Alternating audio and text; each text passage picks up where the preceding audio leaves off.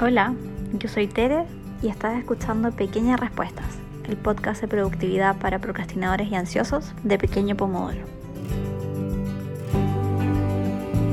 El episodio de hoy es uno de los últimos de la temporada. De hecho, vamos a terminar esta primera temporada justo para fin de año, el viernes 25 de diciembre. Este es el episodio 9 y vamos a terminar la primera temporada con 11 episodios y luego vamos a volver en enero.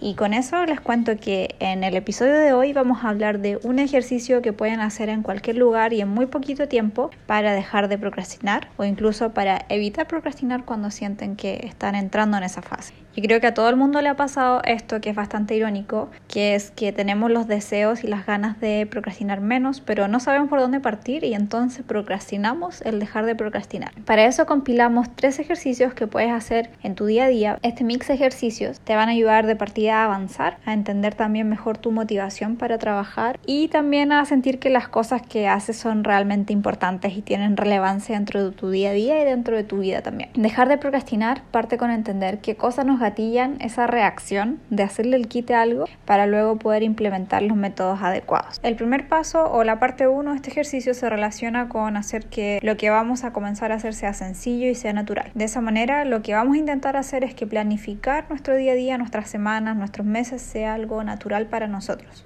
Entonces para eso tenemos que partir incorporando el hábito. Lo que vamos a hacer no es intentar hacer una planificación súper compleja que nos tome horas, sino que te vamos a pedir que al final de cada día tomes 5 minutos para revisar qué tareas completaste, cuáles hay que reagendar, sin asignarle ningún tipo de juicio de valor, sin decir lo hice bien, lo hice mal, lo hice lento, lo hice rápido, da igual, solo vamos a ver lo que completé y lo que no, que lo tengo que mover para el día siguiente. En este momento también es importante considerar qué tareas son importantes y qué no de las completadas o las por completar y un poco ahí detenerse y meditar sobre eso. Revisar que está ordenado de forma adecuada en base a importancia y urgencia y también comenzar a ver que esta organización va armando una estructura sobre la que nos podemos apoyar. Esto es algo de lo que hablaba bastante y es que yo creo que no es necesario esperar a estar motivado para trabajar. La estructura de tu propio sistema, un sistema muy personalizado, puede suplir eso. Y entonces te vamos a invitar a intentar planificar todos los días a la misma hora y que no te pongas ningún tipo de condición, no tiene que ser en un cuaderno súper lindo, no tienes que tener lápices especiales. Si nunca lo has hecho, puede que quizá al principio te parezca raro o sientas que lo tienes que hacer perfecto, pero a medida que lo vayas haciendo, recuerda que la idea aquí no es hacerlo perfecto, es hacerlo de una forma que te funcione a ti.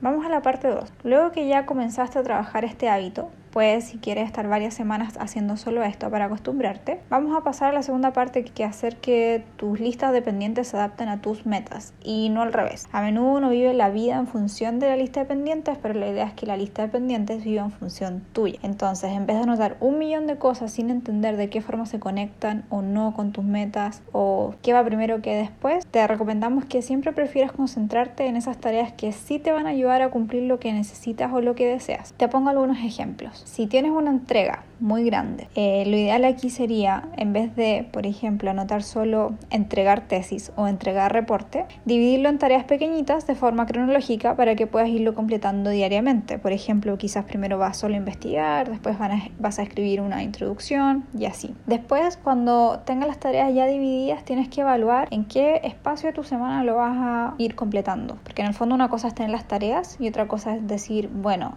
el lunes me voy a sentar dos horas entre 3 y 5 a leer esto para completar esta micrometa que es parte de mi meta más grande. No importa si no es todos los días, pero tiene que existir algún tipo de constancia, en el fondo que tenga una cierta cadencia que te haga sentido. Recién ahí vas a ir creando tu lista de pendientes en base a estos entregables o metas que son no negociables. O sea, son cosas que sí o sí tienes que hacer porque son muy importantes para ti o porque tienen que ser completadas. Estas metas pueden ser no solo laborales o del estudio, pueden ser cosas personales también. Llegamos a la parte 3 o al último espacio de este ejercicio. Si ves, vamos construyendo una pirámide. Primero construimos el hábito. Todos los días, 5 minutos, voy revisando mis pendientes, mis listas, viendo qué tengo que reagendar. Después de eso, cuando ya tengo la experiencia y veo cuántas cosas dejo para después y cuáles estoy haciendo en el día a día, puedo empezar a construir mejores listas de pendientes, listas de pendientes que se adaptan a mi vida y no que yo me adapto a ella. Y ahí llegamos al paso 3. La parte 3 de este ejercicio es tener una meta diaria. Y en este caso me refiero más bien a una prioridad diaria en la forma de una tarea. Y lo que hace la diferencia entre cuando llegue la noche de sentirte satisfecho con lo que hiciste es que hayas completado al menos una cosa que era muy importante para ti. Puede que te asuste pensar en que solo puedes escoger una tarea entre todas tus tareas porque son muchas o todas son muy urgentes, pero realmente si lo pensamos a la hora de las distracciones es mucho más fácil tener una tarea que protejas porque al menos vas a tener una tarea que completaste inicio a fin y créeme que no pasa nada. Cuando dejas un poco en stand-by todo lo demás no pasa nada malo, digamos, porque pasa algo y pasa algo muy bueno y es que ves que eres capaz de completar una tarea por gigante que sea, de principio a fin. Pero esto en general va a ser mucho más fácil para ti, mucho más posible si te das permiso para dedicarle el 100% de tu atención, tal como lo mereces. Me encantaría saber si es que ustedes agregarían algo más, si es que tienen otro tip, por favor cuéntanos a través de Instagram. Y nada, quédense atentos y atentas que se vienen dos episodios más para cerrar el año y cerrar esta primera temporada. Acabo de escuchar Pequeñas Respuestas, el podcast de productividad para procrastinadores y ansiosos de Pequeño Pomodoro. Si te gustó, suscríbete o compártelo con alguien a quien le pueda servir.